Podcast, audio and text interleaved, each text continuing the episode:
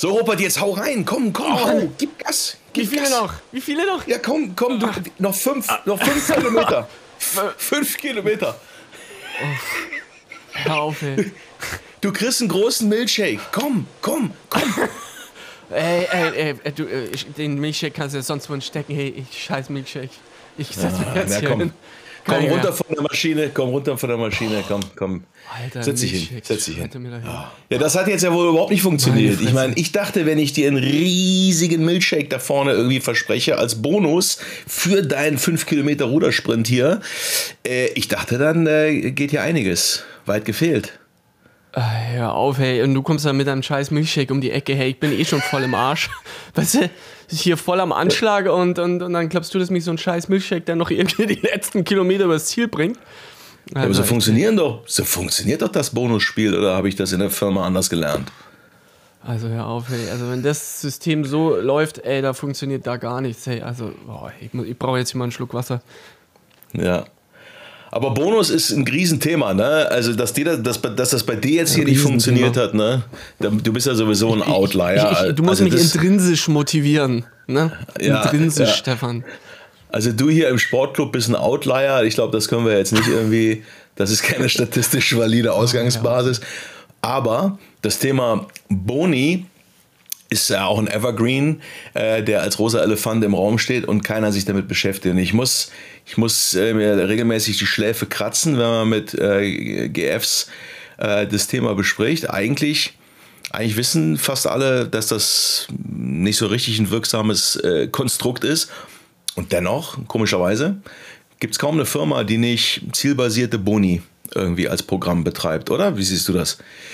Hat doch jeder, Ich oder? glaube halt, das, also ich wüsste jetzt spontan nur wenige Firmen, die das eigentlich nicht haben, ne? Also Hm. es ist halt immer, guck auf die Führungskräfte, dann weißt du, welches Bonussystem es gibt, normalerweise. Und ähm, es ist ja oft so, dass die Leute, was sie selber triggert, dann ziehen sie es über die ganze Organisation. Und dann ist es ja auch oft so, was wollen die Leute in kurzer Zeit irgendwie erreichen. Also wenn du in kurzfristig hochambitionierte Wachstumsziele hast und du willst sowieso aggressiv in den Markt reingehen, na, dann sind, ist ja so ein Bonisystem, dann tust du genau die richtigen Leute mit den richtigen Maßnahmen triggern. Weil ähm, du hattest mir das erzählt, oder? Dass ähm, wenn Männer klare Zielvorgaben kriegen, dass die dann hochaggressiv werden, oder? War das nicht eine Studie, die du mir Ja. ausgekramt hattest? Ja, ja, das ist, das ist äh, eine Studie tatsächlich hier von der Uni Hamburg äh, zusammen mit der Uni Oslo. Ähm, ist, ist wirklich so, äh, dass Bonus, nicht die Ziele, die Ziele an sich, da kann man, das ist ein separates Thema. Also ich glaube, Ziele sind wichtig, aber die Kopplung an einen Bonus führt dazu, dass vor allen Dingen Männer aggressiv werden in dem Versuch, diesen Bonus jetzt auch einzucashen. So. Und dann generierst du äh, kontraproduktives Verhalten. Ne? Dann wird sozusagen gegen das Team gearbeitet, da wird getrickst, da wird irgendwie nochmal über Bande gespielt, ähm, was ja überhaupt nicht im Sinne der, der Veranstaltung ist. Ne? Aber das ist ja genau das Thema. Ne? Ich gucke ich guck auf diese, ich sag mal, Bonussysteme in den Firmen. Und dann denkst du dir, wow, jetzt mal überleg mal, ne, was da für eine Zeit reinfließt. Je größer die Company, desto schlimmer wird's eigentlich. Aber wenn du nur mal überlegst, dass irgendwie ein Chef zehn Direct Reports hat, ne, musst du mal überlegen, zehn Direct Reports. Und du musst mit jedem einzelnen Direct Report eine Stunde sprechen. Das machst du dreimal im Jahr in so einem Bonuskonstrukt. Ne? Am Anfang vereinbarst du die Ziele, dann machst du mittendrin nochmal mindestens ja ein Gespräch, wie es gerade läuft. Und eigentlich sollst du ja das öfter machen. Und dann hinten raus machst du dann zum Ende der Periode, guckst dir an, wie, wie, wie, wie ist es denn insgesamt gelaufen. Das heißt, du hast ja mindestens dreimal eine Stunde Gespräch. Plus Vor- und Nachbereitung.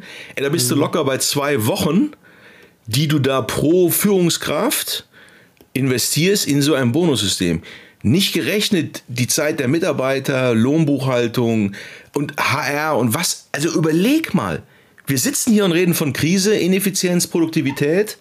Ja, und dann zeitgleich leisten wir uns den Luxus von zwei Wochen, keine Ahnung, äh, Personentagen, ähm, die wir rein investieren in ein System, zu dem die Wissenschaft was sagt? Kontraproduktiv. Wow.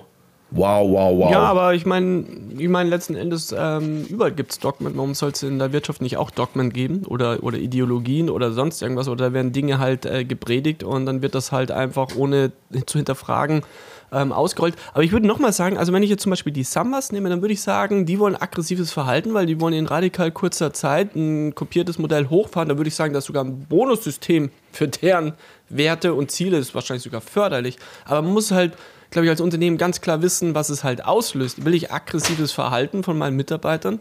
für ein Bonussystem ein, weil das ist anscheinend das, was dann, dann die Leute triggert. Auf der anderen Seite willst du halt kreatives Verhalten zum Beispiel oder willst du coole Ideen, dann ist ein Bonussystem natürlich total kontraproduktiv, weil jetzt, jetzt habe ich auch noch eine äh, Studie und zwar in dem Buch Keine Regel von dem Reed Hastings.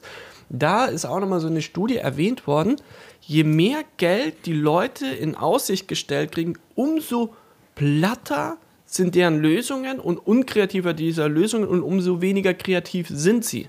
Also wenn du gute Ideen haben willst, ist ein Bonussystem oder, oder die Aussicht auf viel Geld das Schlimmste, was du machen kannst, weil die Leute dann nur noch an die Kohle denken und es triggert die so extrem, dass sozusagen der kreative Part vom Haar, äh, vom Gehirn nicht mehr anspringen kann. Und deswegen haben die zum hm. Beispiel gesagt, ey, wir schenken uns diesen ganzen Krampf, was du ja aufgezeigt hast, diese ganzen Scheißgespräche, diese komischen Zielvereinbarungen an harten Kennzahlen, diese Aussicht von viel Kohle, sondern die haben gesagt, das, was wir normalerweise als Boni ausschütten, das, das hauen wir jetzt einfach aufs Grundgehalt drauf.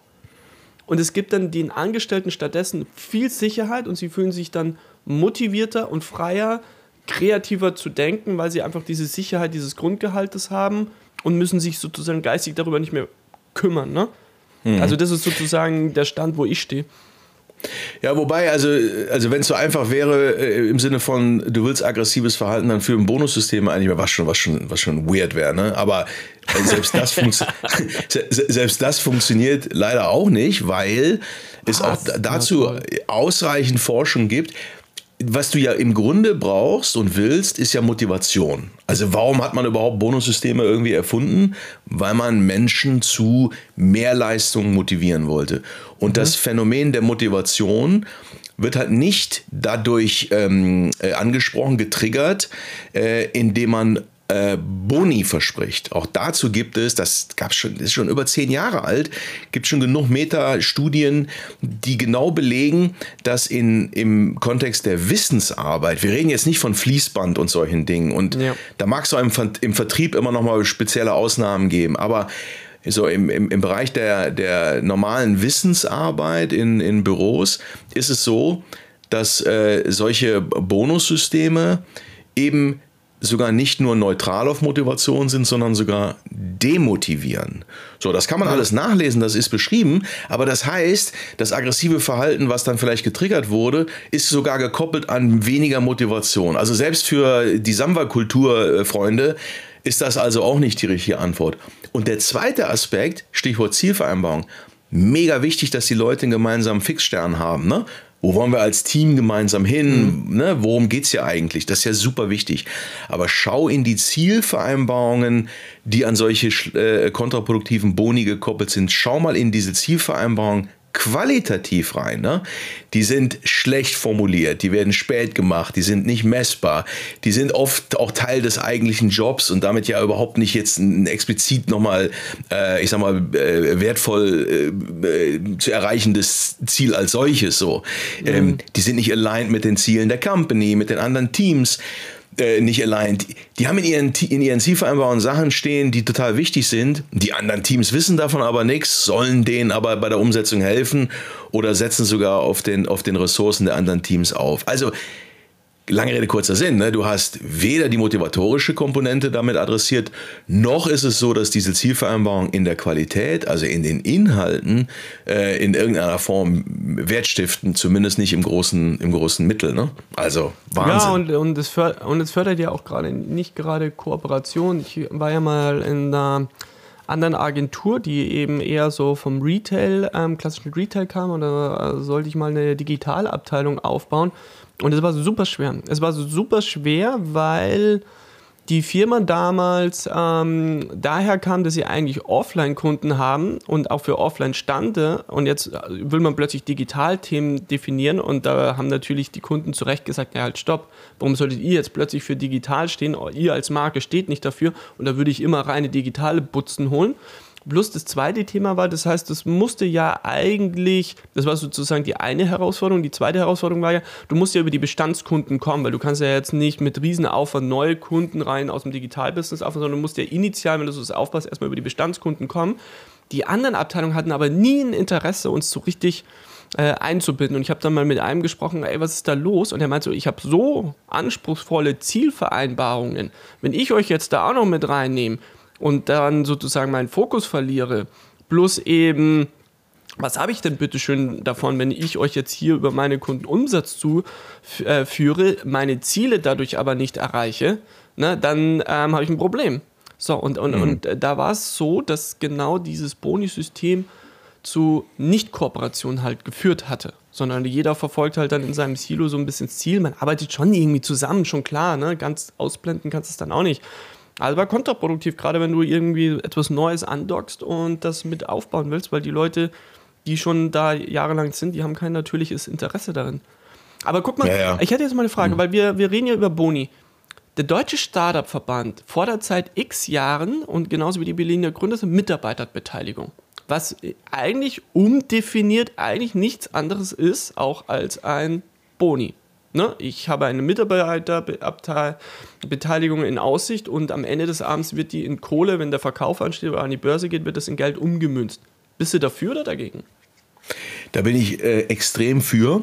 Ähm, also da gibt es natürlich ein Riesensteuerproblem, das wollen wir jetzt nicht diskutieren, aber äh, ja. das, das Thema ESOP oder, oder VSOP, also virtuelle Beteiligung oder, oder Mitarbeiterbeteiligung, halte ich für äh, äh extrem schlüssig weil es in der einfachsten Form sicherstellt, dass Leute, dass die Teams gemeinsam an dem gesamten Unternehmenserfolg arbeiten. Und die Beteiligung eines Mitarbeiters am gesamten Unternehmenserfolg, und zwar idealerweise aller Mitarbeiter, ja, von, vom Empfang bis zum, bis, zur, bis zum Corner Office, alle sollen beteiligt werden am Ergebnis der Firma. Ergebnis. Rock Bottom Ergebnis. Und natürlich in unterschiedlichem Ausmaß, völlig klar. Aber wenn alle beteiligt sind, hast du auch ähm, äh, reduzierst du ja schon systematisch großes individuelles dysfunktionales Verhalten. Ne? Alle wissen, wir sind hier gemeinsam das in dem schon. Boot und wir sind gemeinsam an dem Fall. Boot, wir ziehen alle an den, an, den, an den Rudern, an den Blättern und nur wenn der Karren irgendwie in richtiger Zeit durch die Ziellinie fährt, kriegen wir alle was vom Pokal. So, und damit sitzen alle in diesem Boot und man und, und, und da hast du automatisch ganz andere, ich sag mal, ähm, äh, ich sag mal, Kollektivphänomene, ne, wo Leute verstehen, ich, es ist auch wichtig, dass ich vorne den Empfang gut mache. Also das ist jetzt keine Umsatz, ist kein direkter Bezug zum Umsatz, aber ist Teil unserer, keine Ahnung, Story, unseres Brandings, unseres Kunden, wie auch immer, Empfangs, bum, bum, bum. Also selbst die vermeintlich kleinste Rolle spielt ja in der Tat eine Rolle. So, und, und das kriegst du ja nur hin, wenn alle partizipieren und nicht der eine das Gefühl hat, naja, die da oben machen sich die Taschen voll und äh, ich hier unten, ja, kriege ich mein Urlaubsgeld ne, oder mein Weihnachtsgeld. So. Also da bin ich, da bin ich extrem Aber für. Hm? Was ist der Unterschied? Weil am Ende des Abends steht doch Geld dahinter. Ne? Nüchtern mhm. gesehen, eine Unternehmensbewertung, die im Idealfall irgendwann mal an die Börse gebracht wird und ich kann diese Anteile in ja. Geld umwandeln. Das triggert schon oder ist förderlich, obwohl es Geld im Ausblick steht. Gleichzeitig haben wir aber gerade vorhin gesagt, wissenschaftlich ist doch erwiesen, wenn wir Geld mit Geld wedeln, dann werden die Leute unmotiviert ne? oder auch zum mhm. Teil aggressiv. Und trotzdem irgendwie, beides hat dasselbe Ergebnis, aber das eine funktioniert und das andere nicht. Das finde ich jetzt ja irgendwie schon spannend. Woran liegt das? Also, du hast viele, viele Argumente schon gebracht, die unterschreibe ich alle. Kooperatives Verhalten mit gefördert, nicht gegeneinander, weil da haben wir ja gerade diese Gegenbeispiel Agentur, die neue Abteilung aufbaut, versus bis zur, der, vom Empfang bis zur letzten Abteilung arbeiten an ein Ziel hin. Das wird schon mal ausgehebelt, deswegen funktioniert es deutlich besser. Und trotzdem steht am Ende Geld, wo wir uns ja einigen waren, eigentlich triggert es nicht. Warum das schon? Ja, das Problem ist, ist nicht das Geld, das Problem ist die Kopplung eines Betrags an ein sehr spezifisches Ergebnis, eine, ein, ah, ein Teilergebnis. Mhm an, ein, an einen einzelnen Aspekt und schlimmstenfalls sogar an eine individuelle Leistung. Also klar machen sich die Firmen die Mühe und, und machen dann ihre Zielvereinbarung so, dass äh, drei Ziele individuell sind und zwei Ziele firmenweit. Ja, ja. Das sieht man ja in der Regel. Aber dennoch, sobald es sehr spezifisch und vor allen Dingen individuell wird, hast du dieses kontraproduktive Verhalten oder die Gefahr, dass das in Summe äh, äh, unmotivierend wird.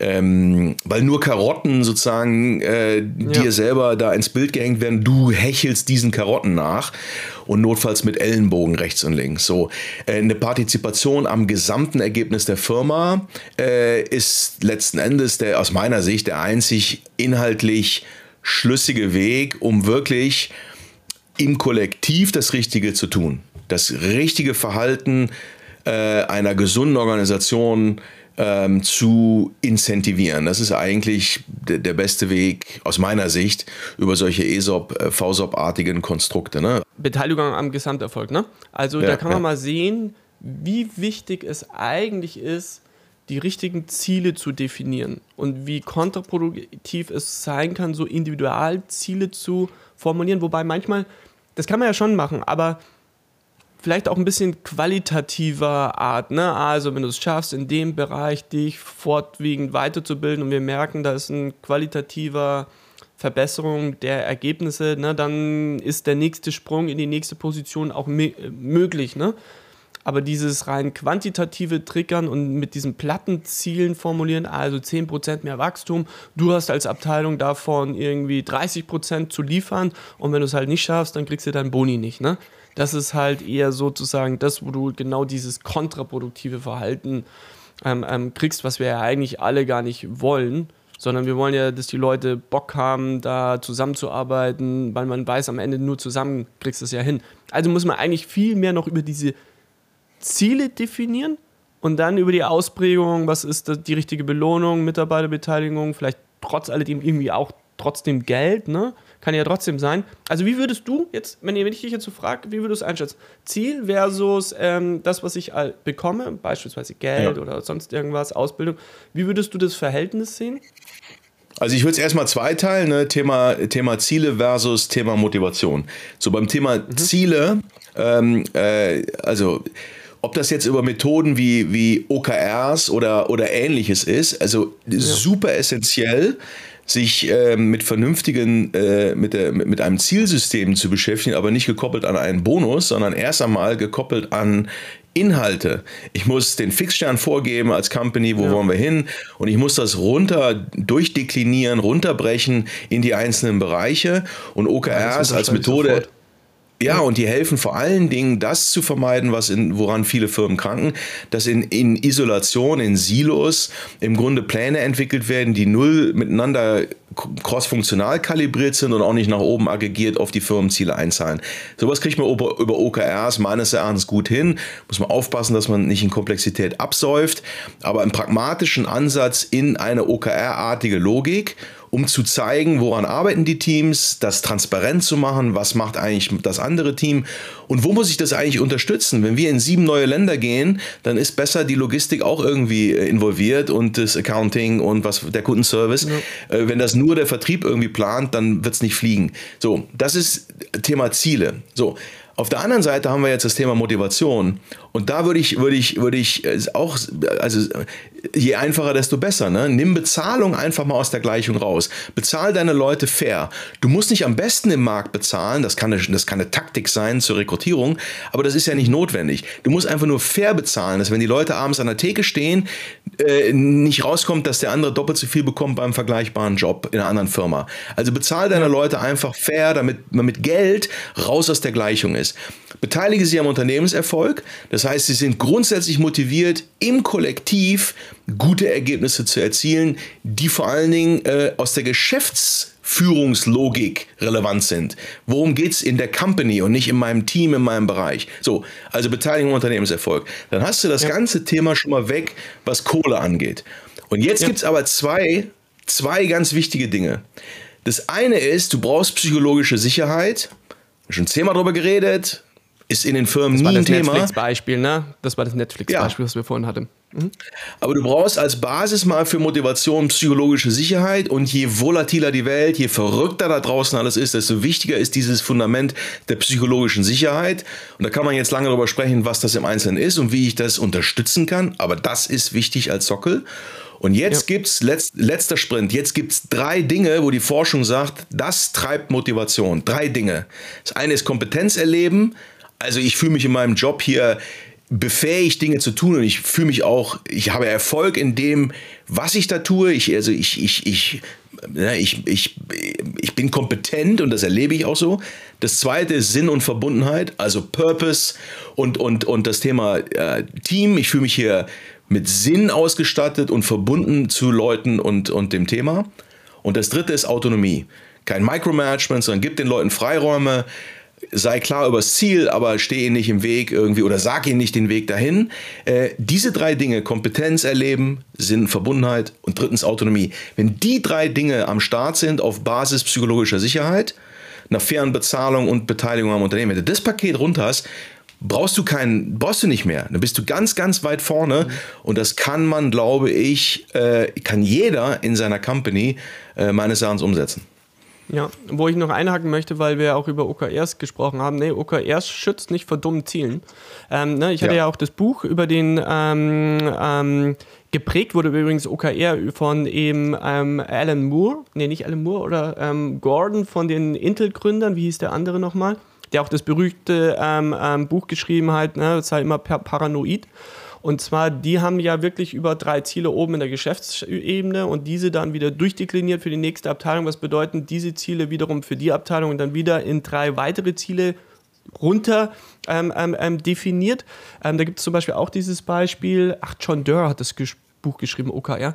Und ähm, da hat zum Beispiel YouTube als großes OKR-Ziel, wir möchten über eine Milliarde Stunden, dass die Leute bei uns verbringen. Und dann hat natürlich bei YouTube jeder auf diese eine Milliarde Stunden pro äh, Monat eben hingearbeitet worden, hat aber dann zur Folge gehabt, dass du ja unglaublich diese Polarisierungen bei YouTube hattest, ne? was fördert nämlich immer wieder zu gucken und äh, immer wieder was zu schauen. Die haben dann diesen Endlosloop eingeführt, dann sind ähm, immer mehr Videos hochgetaucht, die eben ähm, ähm, besonders aufwühlend sind und so weiter und so fort dieses Definieren von Zielen eben mit diesen Rahmenbedingungen, was du ja meintest, was die Leute brauchen, um sich wohlzufühlen, das ist so enorm wichtig und du musst dir so im Klaren sein, ey, was definiere ich jetzt da und was kann das bestenfalls auslösen, wenn ich das so definiere? Zum Beispiel eine Milliarde ist ein rein quantitatives Ziel und was kann das schlimmstenfalls auslösen? Also quantitative Ziele ohne quant qualitative Filter